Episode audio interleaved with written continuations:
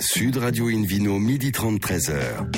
Alain Marty. Bonjour à tous les amoureux du vin et de la modération. Bienvenue à bord du numéro 1015 d'Invino depuis la création de l'émission. C'était en 2004. Comme vous le savez, nous sommes délocalisés chez le caviste Nicolas à Paris, au 31 Place de la Madeleine. Je rappelle que vous écoutez Invino Sud Radio à Bordeaux, par exemple, sur 106.00 et qu'on peut se retrouver sur notre page Facebook Invino et le compte Instagram Invino Sud Radio. Aujourd'hui, un menu qui prêche, comme d'habitude, hein, la consommation modérée et responsable avec Samuel Montgermont, qu'on aura tout à l'heure, le président de l'Union des maisons de vin du Rhône, le Vino Quiz aussi pour gagner des super cadeaux. Un trois coffrets, trois coffrets, un coffret de la bouteille, de trois bouteilles Bandit de marque, nous sommes dans la Loire, Bandit de Loire, et un coffret Divine en jouant sur invinoradio.tv. À mes côtés, Hélène Pio, chef de rubrique au magazine Régal. Bonjour Hélène Pio. Bonjour. Très content de vous accueillir. Merci, je suis très contente d'être ici aussi. Hélène, vous pouvez pas faire, dire bonjour avec votre voix de speakerine Bonjour. Bonjour David. Ah ouais, voilà. voilà. Ça, Ça, c'est mieux mais qu'est-ce même. qu'elle Ah, est je- sexy quand Je même. sais hein. que vous adorez. Bon, alors David Cobol, qui n'est pas speakerine, mais qui est anglais, qui est le cofondateur de l'Académie des vins et spiritueux. Bonjour mon David. Bonjour Alain. Et puis pour commencer cette émission, Invino sur Ago accueille un invité, Timothée Hébrard, du château Trianon. Bonjour Timothée. Bonjour, bonjour. Alors tout commence euh, dans votre famille en 1832 avec un petit vin de comptoir qui s'appelle Cheval Blanc. Euh, Exactement, un petit vin de comptoir, oui. Absolument, cheval blanc. Ça, ça appartenait à notre famille pendant Ça a longtemps appartenu à notre famille pendant bah, jusqu'au jusqu'en de 1999 jusqu'à jusqu'à la vente euh, En de- 2000 en 2000 à LVMH et donc du coup ça appartenait à notre famille et donc euh, Ah oui. Comment c'était vendu d'ailleurs, euh, Cheval Blanc j'en ai aucune idée Non. j'en ai aucune Non mais à idée. 200 millions d'euros près, 200 Timothée, millions non, d'euros près j'en ai aucune idée Bah, à l'époque c'était en francs donc euh, Ouais, ouais, vous avez raison quoi. donc j'en ai aucune idée Bon, et vous avez toujours travaillé dans le vin? Vous avez toujours rêvé? Vous n'avez pas le choix Je- même pas forcément, c'est juste que on a baigné dedans depuis tout petit, forcément avec un héritage comme Cheval Blanc, on a l'occasion de goûter euh, un peu de vin.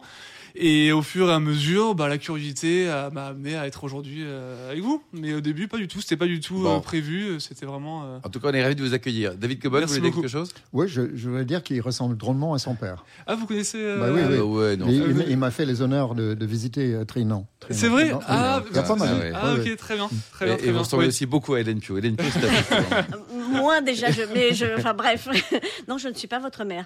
Euh, bien, donc effectivement, euh, Timothée Hébrard, vous êtes le fils, en effet, puisqu'on en parlait à l'instant de Dominique Hébrard, grande figure du vignoble bordelais, Mhm. qui, euh, outre Cheval Blanc, a eu de multiples vies euh, dans, dans le, le giron aquitain, dirons-nous. Et aujourd'hui, si on vous invite, c'est effectivement en raison de, de ce rachat du château Trianon en 2001. Alors, vous dites que vous n'avez pas toujours travaillé dans le vin, moi je veux bien, mais j'ai lu quelque part que vous disiez j'ai toujours un pied dans une barrique ou un sécateur dans une main. Ça doit pas être facile comme position. quand Non, même, non, hein. si, si. Enfin, ce que je veux dire, c'est que tout petit, c'est, j'ai participé donc au vendange à, à Trianon. C'était quelque chose qui était quelque chose de normal entre guillemets, de, de, de toujours être entouré de, du, du vin, de la vie, des barriques, de cet univers, du bruit, même des odeurs. Et c'est quelque chose qui était un peu naturel, et euh, mais sans vraiment, sans, sans vraiment m'en rendre compte. Et j'étais pas vraiment dédié à Vous travailler. avez quel âge, Timothée? Je vais avoir, je vais avoir 30 ans en juillet. 30 ans. Et vous alliez en boîte avec votre sécateur alors? Et j'allais en bois. Et sa barrique, et sa barrique. C'était une jolie façon de dire, une jolie tournure de phrase. Au David fait, ça, ça s'appelle avoir une barrique comme Madeleine de Proust. Oui, C'est un peu ça. C'est un peu ça, c'est un peu ça. Et Trianon, il y a un rapport avec la- le petit village Versailles là, ou pas Il y a absolument un, un petit rapport avec euh, avec Versailles, c'est que donc l'histoire voudrait qu'il y ait un intendant de Louis XIV qui se soit un peu perdu euh, du côté de Saint-Émilion, et forcément il est tombé amoureux du terroir et de et de, de tout ce que Saint-Émilion peut offrir. Ou peut-être une jeune fille qui était dans ou peut-être une jeune fille Ouais, et euh, du coup il a il a fait renommer le château euh, le, le château en Trianon en hommage à Louis XIV euh, à Versailles. Donc voilà, c'est un petit clin d'œil. Louis XIV, euh, qui, on- n'y était pas, hein, mais aurait qualifié les 25 millions de nectar des dieux et qui aurait dit J'ai fait Versailles pour ma cour, Marly pour mes amis et Trianon pour moi.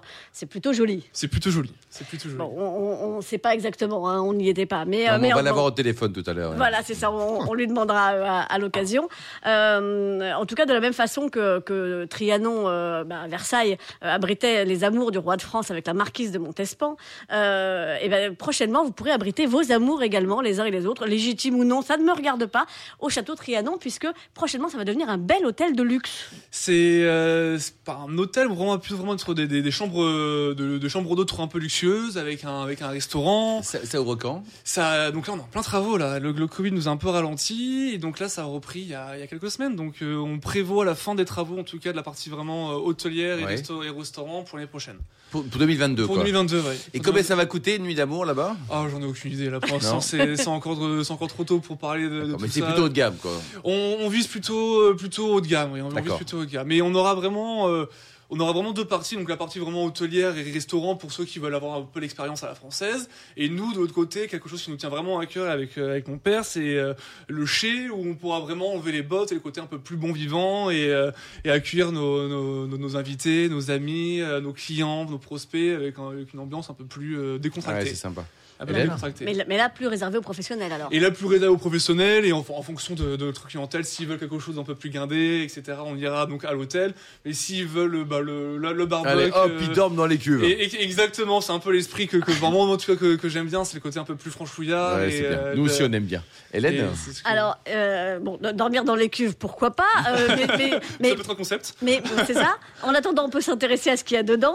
Vous avez aujourd'hui 40, euh, 14,5 euh, hectares. Ouais. C'était pas du tout le cas quand votre père a racheté. non, hein. du tout, du tout. Il est parti avec un peu moins de 10 hectares et au fur et à mesure, il a grignoté, euh, il a grignoté par-ci par-là par coup d'opportunité fait. Et aujourd'hui, on monte à 15 hectares. Bon, après, l'idée, ça serait toujours de, de toujours être un peu plus, hein, si on est un peu gourmand, mais euh, 15 hectares, c'est quand même. euh, Bah, C'est pas mal, hein. c'est vachement bien. C'est très très bien sur C'est un Saint-Émilion. million. Si- C'est combien un hectare? Je suis désolé de parler de l'argent aujourd'hui, mais combien ça coûte en moyenne? Un Euh, ça- million, un euh, million et Non, demi? non, c'est c'est tellement variable. Ça dépend si vous êtes en bas ou si vous êtes sur la côte et, et avec un, un cru classé ou un grand cru classé. En Euh, bas avec les gueux, ça coûte combien là? Bah, là, je dirais que ça doit coûter, je sais pas, 100, 100 000 et en Ah, haut, que c'est quelques non. millions. Oui, Donc la fourchette est énorme. Je peux pas vous donner. Non, mais la fourchette euh, est très non. importante. Je pense que c'est pas, c'est pas, c'est pas donné en effet. non. Non. Mais, On, on aura compris que Timothée n'est pas un homme de chiffres. non, Euh, non, non. non, Non, c'est un homme de sécateur, on C'est peut pas avoir toutes les qualités. hein. Ab- Absolument. Euh, donc, nous parlions de ce vignoble. Donc, effectivement, euh, alors votre père euh, a démarré avec 10 hectares, mais en plus, c'était 10 hectares en très mauvais En état. très mauvais état. Donc, euh, donc, il y a eu un énorme travail de restructuration fait pendant toutes ces Ouais, années. Ça continue Le vignoble, il ressemble à ce que vous voulez maintenant Ou il y a Mais là des aujourd'hui, bah, après 20 ans de, bah, il a fait le travail d'une génération que, concrètement avec lui et son équipe, parce que son, il y a aussi son équipe qui est important à, à notifier. Et aujourd'hui, ouais, on, a, on commence à arriver à ce qu'on veut, à ce qu'on veut amener du, du- du terroir. Et aujourd'hui, on a notre équipe qui, qui est là depuis, depuis plus d'une dizaine d'ad- d'une dizaine- d'années. Donc, euh, donc ça marche bien. Les, les, nos connaissent parfaitement leur vie et année après année, ils bonifient leurs parcelles. Et donc, euh, donc là, c'est, on est vraiment dans, dans cette phase ascendante où euh, chacun euh, sait ce que ce qu'il doit faire et euh, Alors, vous êtes en culture raisonnée. Vous avez eu la certification HVE3 au tout début du premier confinement l'an dernier. absolument. Il, Ouais. fallait bien qu'il y ait une bonne nouvelle. Remarque, Ouais. l'année dernière, il y en a eu une. Elle C'était la bien. certification HVE3 chez vous. Ouais, ouais. Et ça pourrait aller plus loin Vous, vous pourriez songer à la bio? On, le bio, on ne, pas vrai, enfin, on, on y réfléchit forcément, mais il y a un- quelque chose qui nous embête avec le bio, c'est le- les métaux lourds qu'on utilise, comme le cuivre, Bien sûr. et euh, qui a un vrai débat, qui a un, un vrai débat. Et aujourd'hui, bah, ces métaux lourds vont- vont- sont ancrés dans, dans les sols, et on se dit, est-ce que sur le long terme, c'est la bonne solution? David Cobol, un commentaire sur les méthodes de l'eau. Je sais que c'est un, un de vos sujets favoris. Euh, oui, oui, oui, évidemment. non, euh, il y a beaucoup de contestes sur cette affaire-là. Maintenant, j'ai lu un, un, un communiqué des gens de bio maintenant qui dit que, le, après tout, le cuivre se dégrade, se biodégrade dans le sol. Je suis un peu sceptique. Euh, et à quelle vitesse Oui, c'est La ça, vraie euh, question. Le problème, c'est que quand on n'a pas de recours à d'autres produits, parce que le, le principe du bio, c'est de refuser les produits systémiques, c'est-à-dire que les produits qui rentrent dans les vignes. Donc, on peut utiliser le cuivre et le sulfure qui sont soufre, qui sont lavés. C'est-à-dire que chaque fois qu'il pleut, il faut recommencer à traiter. Ce qui fait que dans Il une année jamais à humide- Bordeaux. Non, non, non, non, non, c'est simplement le pissotière du monde, mais en dehors de ça. Mais c'est, vous, vous êtes obligé de retraiter tous les jours s'il s'il pleut. hein. Donc, si vous avez un printemps humide, Oui, c'est un sacré problème. hein. Ouais. Ouais. Et, et l'autre problème annexe, c'est que vous êtes obligé de repasser avec les tracteurs. Donc, ça fait du gasoil, ça fait du détassement au sol. Mais le bilan carbone n'est pas si bon que ça. hein. Donc, le bilan carbone, c'est c'est très discutable. Hélène Pio, qui a alors- un excellent bilan carbone. Alors, on va rester au HVE3 pour le moment. Euh, une autre particularité de votre vignoble, c'est, euh, bon, bien sûr, l'encépagement classique euh, à, à côté de Saint-Émilion, donc énormément de Merlot, du Cabernet Franc, du Cabernet Sauvignon, et puis du Carmener. Absolument. On a, on a encore quelques, quelques parcelles de Carmener. On, a, on aime bien euh, jouer avec ça parce que on, le- enfin, on perd le, un peu le, cépage euh, teinturier avec cette couleur très très sombre et, et très dark avec ces petites épices. Et aujourd'hui, on a encore quelques pourcents et euh, et surtout c'est que nos, nos parcelles sont elles ont entre 50 60 ans si ce n'est plus nos, Ouais. de, de Carménère. Petit rendement mais qualitatif. quoi. Exactement. Donc, est-ce qu'on va être au Carménère euh, pendant, euh, est-ce qu'on va garder ces- ces- ce, ce Carménère pendant euh, les cinq prochaines années? À On sait voir, pas, mais en tout cas, pour Ouais. l'instant, on s'amuse avec ça. David Cobol, vous qui êtes aussi un spécialiste Du de la génétique du des cépages. Il Non. vient d'où ce petit raisin C'est de la famille des Carmenets, c'est-à-dire la même famille que le Merlot, le Cabernet Franc, le Cabernet Sauvignon, le Petit Verdot, tout ça, ça vient des Pays Basques à l'origine, euh, avec des, des- des différences. Donc le, le Carmenère, c'est peut-être le Cabernet Sauvignon à l'excès, c'est-à-dire souvent très poivrant. Euh, il a du mal à mûrer à Bordeaux, c'est pour ça qu'il a si bien réussi ailleurs, en Chili notamment, où il y en a Mhm. beaucoup. Mais je, je vous pose la question, c'est c'est- est-ce que ça mûrit bien chez vous ou est-ce que ça sent toujours le poivron? Alors, ça sort, euh, bon, il y a un peu ce côté un peu pavronné, forcément, mais euh, oui, c'est donc, comme vous avez dit, ce sont des vendanges tardives. Mm. Et donc, qui dit vendange, qui, qui dit vendange tardive dit plus de risques à la fin. Donc, euh, donc voilà, donc on se joue avec ces quelques pourcents. Et Mais l'avantage, c'est sûrement qu'il compense le, le- le surcroît d'alcool qui est produit par le merlot. alors, sûrement, sûrement, sûrement. Ok, très bien. Hélène? Euh, alors, euh, ben, tout ça nous fait quand même des vins extrêmement équilibrés, euh, très, très réputés. Euh, pas très cher pour Saint-Émilion, Ah, combien, tiens 30 36 euros la bouteille. Oui, c'est pour, à Saint-Émilion, on va pour dire des- que c'est ouais. presque donné hein, par, par rapport Ouais, à tellement d'autres. Euh, et, euh, et, et des vins euh, Qu'est-ce je que vous avez comme millésime en ce moment, Timothée Bah là, en ce moment, on est entre du 2016 et du 2011. J'ai un- on a je- je- aujourd'hui avec 2011 à 36 euros? À 2011, euh, non, un peu plus. Le, 32 le 2011, on peut le Ah, retrouver à vous- 38 euros. Oui, vous, 38 euros. vous connaissez en chiffres. À 38 euros. oui. bon, là, c'est forcément, je, je joue avec ces, je joue avec ces prix-là, mais Et euh, les 2011, il est comment en ce moment, Timothée? Euh, le 2011, euh, nous, on l'aime bien. Il y a un petit côté un peu austère sur les 2011 qui, re- qui ressort. Je pense que c'est un peu la typicité côté du, protestant d'anglais. du, du, du millésime, mais nous, il se goûte très bien. On est très contents. Et Qu'est-ce- 2011, c'était ouais. le dernier millésime en tant que stagiaire euh, d'Alizé Huette, qui, Exactement. euh, Ah qui ensuite, vous a, qui ensuite vous a Exactement ça. rejoint en tant que maître Bon, de chai. Exactement. Euh, un site internet, on peut venir vous voir chez vous là Euh, pour l'instant, vous pouvez toujours venir nous voir. Oui. euh, Vous avez un site, une, une bien adresse sûr, donc châteautrianon.fr. Point .fr comme David Cobol, hein, 2011 en Saint-Émilion, on le sait à quelle température, David Parce que Ouais, Saint-Émilion, glacé, non ja- non, non, non, faut jamais, jamais dépasser 18 dans le verre. Donc n'oubliez pas que quand vous servez un vin rouge, servez-le plutôt à 16. Merci beaucoup Timothée, Hélène Merci et David. On se retrouve dans un instant au bar à vin du caviste Nicolas à Paris, place de la Madeleine pour cette émission délocalisée avec le Vino Quiz pour gagner des coffrets de bouteilles Un bandit de Loire et également des coffrets Divine. Sud Radio Invino, midi 30, 13h. Alain Marty. Retour chez le caviste Nicolas Paris, place de la Madeleine pour cette émission délocalisée. D'ailleurs, vous qui nous écoutez chaque week-end, n'hésitez pas à nous contacter sur notre page Facebook Invino, notre compte Instagram Invino Sud Radio pour nous indiquer vos vignerons favoris. On retrouve David Cobold et le Vino Quiz, David. Alors, question de la semaine dernière était quel rêve Paul Egerter a-t-il pu accomplir l'été dernier, donc l'été 2020 Réponse A, il a fait un tour du monde. Réponse B, il a repris un domaine en Provence. Et réponse C, il a rencontré Leonardo DiCaprio. Pourquoi pas Bon, oui, pourquoi pas. Mais, c'est pas ça. Eh, Mince. La bonne réponse, vous la voulez Oui, c'est- C'était B. hein, il a repris un domaine en Provence. ça c'est cool. Et puis à cette semaine, il y a une nouvelle question. Ah, non toujours une nouvelle question chaque semaine. Qui a initié Timothée Ebra au métier de vigneron? Réponse A, son père. Réponse B, Céline Dion. Réponse C, Marcel Proust. Non, son cousin. Son cousin. Voilà. Eh ben, très bien. Alors, pour répondre, vous savez comment faire? Alors, non, allez-y, David. Je vais vous expliquer parce que c'est technique. hein. Euh, vous allez gagner d'abord, si vous gagnez, hein, un coffret de trois bouteilles de la marque Bandit de Loire, un coffret Divine et le livre Nos tourisme et spiritueux en France et dans le monde entier. Aux éditions Erol. Rendez-vous toute la semaine sur le site Invino Radio toutattaché.tv à la rubrique Vino Quiz. Et le gagnant sera tiré au sort. Merci beaucoup, David Cobold. Invino Sud Radio accueille maintenant par téléphone Samuel Montgermont. Bonjour, Samuel. Bonjour. Alors, vous êtes le président de l'Union des maisons de vin euh, du Rhône. Euh, ça, regroupe- Oui. ça regroupe combien de, de vignerons au total, de négociants en tout cas?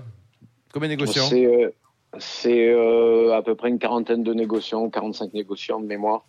Euh, voilà, c'est euh, c'est près d'un milliard de chiffre d'affaires sur euh, sur les activités de ces maisons et c'est ça représente 55% de la commercialisation des vins de la vallée du Rhône. Des vins à la vallée du Rhône. Alors, question bête, mais ça sert à quoi de créer une union en- en- entre potes négociants? Enfin, il y a une vraie raison ou c'est juste histoire de faire une bouffe ensemble?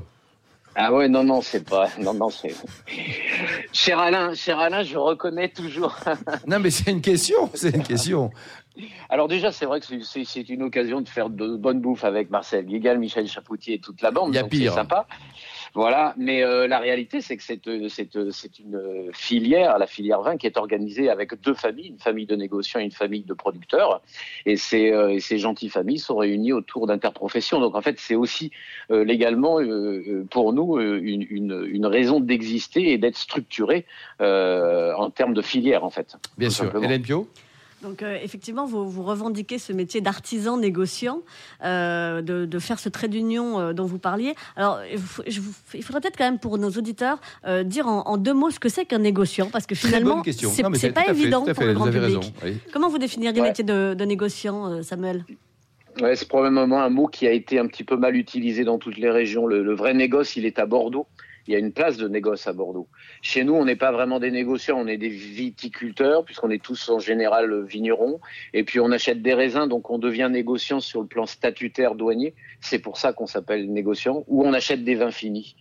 Mais euh, la réalité, c'est qu'on on fait un travail euh, très circulaire, comme fait euh, une cave coopérative ou comme fait euh, un gros domaine, euh, par exemple.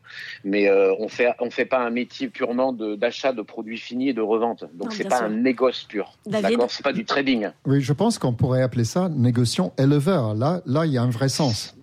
Il y a un vrai sens. Hmm. Il y a un vrai sens. C'est Sauf pas quand du on trading. en achète, fait. euh, oui, c'est ça. Bah oui, parce qu'on élève toujours les vins. hein. Eh oui. Donc, euh, si, même si on achète euh, du, du- du vin fini ou à moitié fini, on les élève, on les assemble. Donc, il y a, il y a un travail vraiment de- d'élevage qui est important. Mais ça, David, c'est vrai quand on, on peut aller un petit peu au-delà des, des propos de Samuel. C'est-à-dire que les Français se plaisent à dire euh, j'ai mon petit vin qui est sympa parce que dès qu'on a des grandes Ouais, marques ouais, ou des vins de négociants, c'est pas bon. Non, mais Faut ça, s'inscrire en faux. Il y a des vins sublimes. C'est absurde. Il y a, c'est pas la catégorie, c'est pas la structure de la production qui détermine la qualité. Il y a d'excellents négociants. Exactement. Il y a de très mauvais petits vignerons. Il y a des bons Merci, partout David. et des mauvais. Absolument. Ça, il faut le dire et le répéter. Et hein, pareil pour les caves coopératives. Ah oui. Pareil. Exactement. Ça, mais bon, ça, une vino, je pense que nos auditeurs le savent parce qu'on soutient vraiment les caves Oui. coopératives. Il y en a vraiment d'excellentes. de On, on soutient quoi. tous les bons, Tous les C'est bons, ça, quoi. quel que soit leur statut. Petit ou grand. Voilà, c'est dit. Hélène. Donc Samuel, vous êtes arrivé donc euh, très récemment, hein, au mois de mars, euh, à la tête de cette union des maisons, des maisons de vin du Rhône. Euh, Qu'est-ce que vous allez faire? C'est quoi votre programme? Déjà, mon programme, c'est que j'étais déjà vice-président depuis euh, six ans euh, sous la présidence euh, d'Étienne Maffre, qui dirige la maison Meffre. Ouais, Mais maintenant, vous êtes calife à la place du calife. Et voilà. Mais euh, donc, je vais déjà continuer bah, ce travail de, de message de qualité de nos métiers. Et je vous remercie que vous soutenez également aussi toute la filière dans son ensemble. Et moi, j'ai une vision toujours très circulaire des choses et pas euh, de, de pas une vision euh, euh, parallèle. On est effectivement tous dans le même métier. Ensuite, c'est souvent des segments de commercialisation qui sont différents. Et c'est là où il y a une différence dans nos métiers le plus souvent. Mais ça ne détermine pas intrinsèquement la qualité du produit. Donc, je continuerai à prêcher la bonne parole, effectivement, du travail de qualité qu'on fait. Samuel, Euh, du dites-nous, le- les, les vins de la vallée du Rhône étaient toujours excellents, euh, se sont améliorés et sont devenus à la mode depuis quoi Une dizaine d'années, une quinzaine d'années euh, Où là maintenant, ça, ça- il y a vraiment une. euh, voilà, donc on est très fiers, les prix ont augmenté. Comment on explique Non. tout ce boulot? Non, non, Non, non, quoi c'est pas augmenté, c'est pas cher. Alain, C'est pas cher, c'est pas cher. On trouve du on- pas cher, c'est vrai, mais il y, a- il y a quand même On a des rapports bouteilles. euh. qualité-prix euh, exceptionnels. Le, le- le- le rapport qualité-prix est juste inc- encore incroyable. D'ailleurs, il faut qu'on monte un peu les prix. Ouais, vous avez raison. Euh, Plus 20% donc ça, après l'émission. Ouais, c'est ça. voilà. Euh, oui, non, il y a eu un grand travail de qualité qui a été fait. Mm. Euh, il y a eu un travail de qualité sur les vignobles. Il y a eu un travail de qualité avec aussi euh, une partie de, de- des caves coopératives qui sont très importantes, au moins sur la partie méridionale. euh, en ayant euh, en ayant euh, euh, inclus des techniciens dans dans, dans, dans le vignoble euh, et les grandes maisons de négoce également qui ont investi aussi beaucoup euh, le vignoble puisqu'on est tous aussi presque aujourd'hui des vinificateurs donc on achète des raisins et vous aurez compris que quand on achète un raisin on prend plus de risques qu'on achète un vin fini puisqu'on on n'a pas le choix de, de, de, de- du, du vin C'est la fini notion d'élevage dont parlait David aussi tout à l'heure, qui ressemble à la Bourgogne. donc à la tout, Bourgogne quoi. tout, tout, Bien. voilà, tous ces éléments, on, on porte vers la qualité, Ouais. euh, oblige tout le monde à porter la qualité. Alors dites-nous, l'exportation, comment ça se porte, vous négociants C'est-à-dire que vous vendez en France, c'est bien ça, mais euh, en ce moment, le- cette- en, en cette période, vous exportez naturellement beaucoup ça, Il y a un petit coup de frein, c'est quoi? Non, oui, il y a eu le coup de frein avec euh, la taxe de notre euh, ami Trump, c'est ça Il a été viré, Euh, c'est plus grave maintenant. C'est bon. ça, Il voilà. reste plus qu'un euh, des cheveux jaunes en Angleterre et c'est. Ça, ça nous a coûté quand même euh, Oui. 35% de, de, de, de valorisation de nos exportations, quand même. Ouais, C'est pas une bricole. Ouais, c'est Oui. beaucoup. Euh, donc évidemment, euh, on a on a un peu pêché là-dessus. Je pense que ça va reprendre.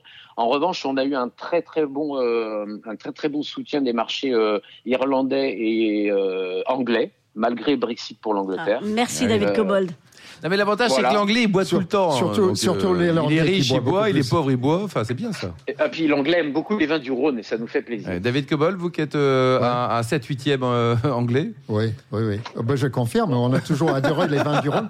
Quand, quand j'étais caviste, euh, pas très loin d'ici, au Cave de la Madeleine, pour, ouais. pour Stephen Spurrier, un autre anglais, ben, je, je vendais des côtes du Rhône essentiellement à des Anglais, Ouais. des Américains, Et- des Écossais Et, en très peu magnum, aux si Français. possible en magnum. Mais c'était il y a 30 ans. Euh, non, mais je ne pouvais pas vendre un, un côte rôti à un Français. Il disait Ah, bon, c'est un côte du Rhône, je ne veux pas de ça. Non, je sais pas de ça. C'est vrai. non, mais, ça- l'image a changé. Ça, aussi, ça a hein. évolué, et heureusement. Et, et ça a évolué comment et pourquoi? Par la qualité des vins. C'est c'est tout à fait vrai ce que, ce que vous dites. hein. Ça- Hélène Et, et par les excellentes émissions de radio sur le vin en France. Absolument. Euh, il faut le souligner. On va enlever le S, allez. Oui. Voilà. Euh, donc effectivement, on, on parlait d'export. 33% hein, de, de, de vos ventes, euh, enfin de votre chiffre d'affaires est, est représenté par l'export en, en temps, en temps normal, on, on va dire. Euh, Euh, sur la, pour, pour les vins de la vallée du Rhône, hein, moi je suis, à- je suis au-delà de 50% sur euh, l'export. En ouais, moyenne. Mais, c'est, et- euh, Voilà. c'est Mais plus en moyenne, les, encore. les- voilà, en moyenne, les vins de la vallée du Rhône s'exportent euh, à peu près d'un tiers de leur production. Ouais, donc c'est euh, c'est effectivement énorme. Euh, alors, je, je voudrais revenir un petit peu sur votre euh, parcours personnel aussi, parce que si vous avez euh, été donc calife à la place du calife, euh, c'est c'est notamment en raison euh, d'autres succès personnels, euh, puisque bah, vous, vous êtes le directeur général des Grandes Serres et de la Maison de Nusière, euh, deux filiales de la, de la société familiale Michel Picard en Bourgogne, euh, également, également très célèbre. Et, euh, et vous avez réussi un, un tour de force il y a quelques années, euh, marier le négoce et une cave coopérative, ce qu'on pensait totalement impossible. Ouais, c'est vrai. On avait une cave coopérative à Kéran que, que, que j'adore pour ceux qui connaissent ce bassin parce que les qualités sont remarquables sur. Absolument. cette appellation. Encore une cave qu'on soutient. Bien sûr. Euh, voilà. Et c'était déjà une cave qui était partenaire avec moi. Et quand ils ont eu des soucis de, de gestion, on va pas rentrer dans les détails. Là, ils Euh, étaient en j'ai redressement ce- judiciaire. hein, voilà. Voilà, voilà. Appeler un chat un J'ai chat. fait ce pari fou de dire, euh, Eh, les gars, on va, on va, on va mutualiser l'outil, on va se relever ensemble. Moi, j'ai besoin, parce que j'étais en progression, j'ai besoin d'avoir des extensions de cuverie, j'ai besoin d'un outil de vinification. Donc, euh, je vais pas aller le construire ex nihilo, alors que vous, avez tout ce qu'il faut. Et, euh, et cette cave avait perdu énormément de volume suite à euh, ces désaffections financières. Et donc, du coup, on s'est relevé la manche les manches ensemble. On a d'abord eu les foudres de l'administration, puis ensuite euh, ils ont été très tolérants parce qu'ils ont compris que humainement il y avait 80 vignerons qui allaient être sur le carreau. Donc on a sorti ces 80 vignerons de redressement judiciaire. Aujourd'hui, on est mariés depuis 7 ans et euh, on a donc passé le premier cap, hein, qui est un cap bien connu. C'est ça. Et, euh, et, et, on, et on est euh, on est toujours en progression et je crois que ce, ce, ce cette expérience, elle a surtout marché parce que chacun a respecté euh, l'autre. Et moi j'ai laissé euh, l'indépendance aux vignerons pour qu'ils expriment toujours les vins de la cave Ouais, coopérative c'est de Kéran. c'est une belle réussite en tout cas Samuel. David Cobol, Kiran, un petit mot sur l'appellation. On a des blancs, on a des rouges. Qu'est-ce qu'on a là-bas Euh, essentiellement du rouge, Oui. mais aussi du blanc. Alors, c'est c'est une appellation qui a accédé au statut d'appellation d'un cru du, du Côte-du-Rhône que l'année dernière. En hein, au tout- 2015. 2015, donc un peu plus longtemps. Oui. Et, et je, je dis depuis longtemps que ça le méritait. Euh, ça fait longtemps que ça le méritait. Je sais que ces dossiers sont longs à, à instruire. Mais Kéran, vra- vraiment, il y a énormément de bons vignerons. La cave coopérative, j'abonde dans votre sens, euh, travaillait très bien. Euh, C'était Marcel Roche qui était dans le coin, je crois. hein, oui, oui, oui, mais il y a le Longtemps. plein. Ouais, Marcel Richaud a été un, phare pour cette appellation pendant très longtemps. Il n'est pas le seul. C'est pas très cher, Le- David. les hein. On parlait de, de prix avec aussi. Samuel. C'est vrai que c'est pas. C'est très abordable. Et, euh, alors, bien sûr, à Ah, l'intérieur merci, d'une appellation, il y a- pas cher, hein. Il y a une gamme. Ça part de, des, des Kéran de base et même des Côtes-du-Rhône. Euh, et ça monte jusqu'à des cuvées où, où on peut euh, 35-40 euros pour les plus chers. C'est pour terminer, température de service d'un bon Kéran, Samuel, c'est le côté pratique de l'émission. Le, le rouge, vous le savez à combien? 14 degrés. 14 degrés, virgule 1. Merci beaucoup Samuel, merci Hélène, merci également à Timothée Hébrard, David Cobol, ainsi qu'aux millions d'amateurs de vin qui nous écoutent Avec passion, on le souhaite en tout cas chaque week-end. Un clin d'œil à Angéline qui a préparé cette émission, euh, Angéline et Justine qui ont préparé cette émission, ainsi qu'à Sébastien pour la partie technique. Fin de ce numéro d'Invino Sud Radio. Pour en savoir plus, rendez-vous sur euh, sudradio.fr, invinoradio.tv ou notre page Facebook Invino et notre compte également euh, Instagram Invino Sud Radio. Voilà, on se retrouve demain, demain à 12h30 pour une nouvelle émission. Nous serons toujours délocalisés chez Nicolas, le caviste fondé en 1822. On parlera de la Belgique côté vin, mais également du Luberon et du Ventoux. Bah oui, ça existe. Hein. D'ici là, on a faim. Excellent déjeuner. Restez fidèles à Sud Radio. Encouragez tous les vignerons français et surtout respectez la plus grande des modérations.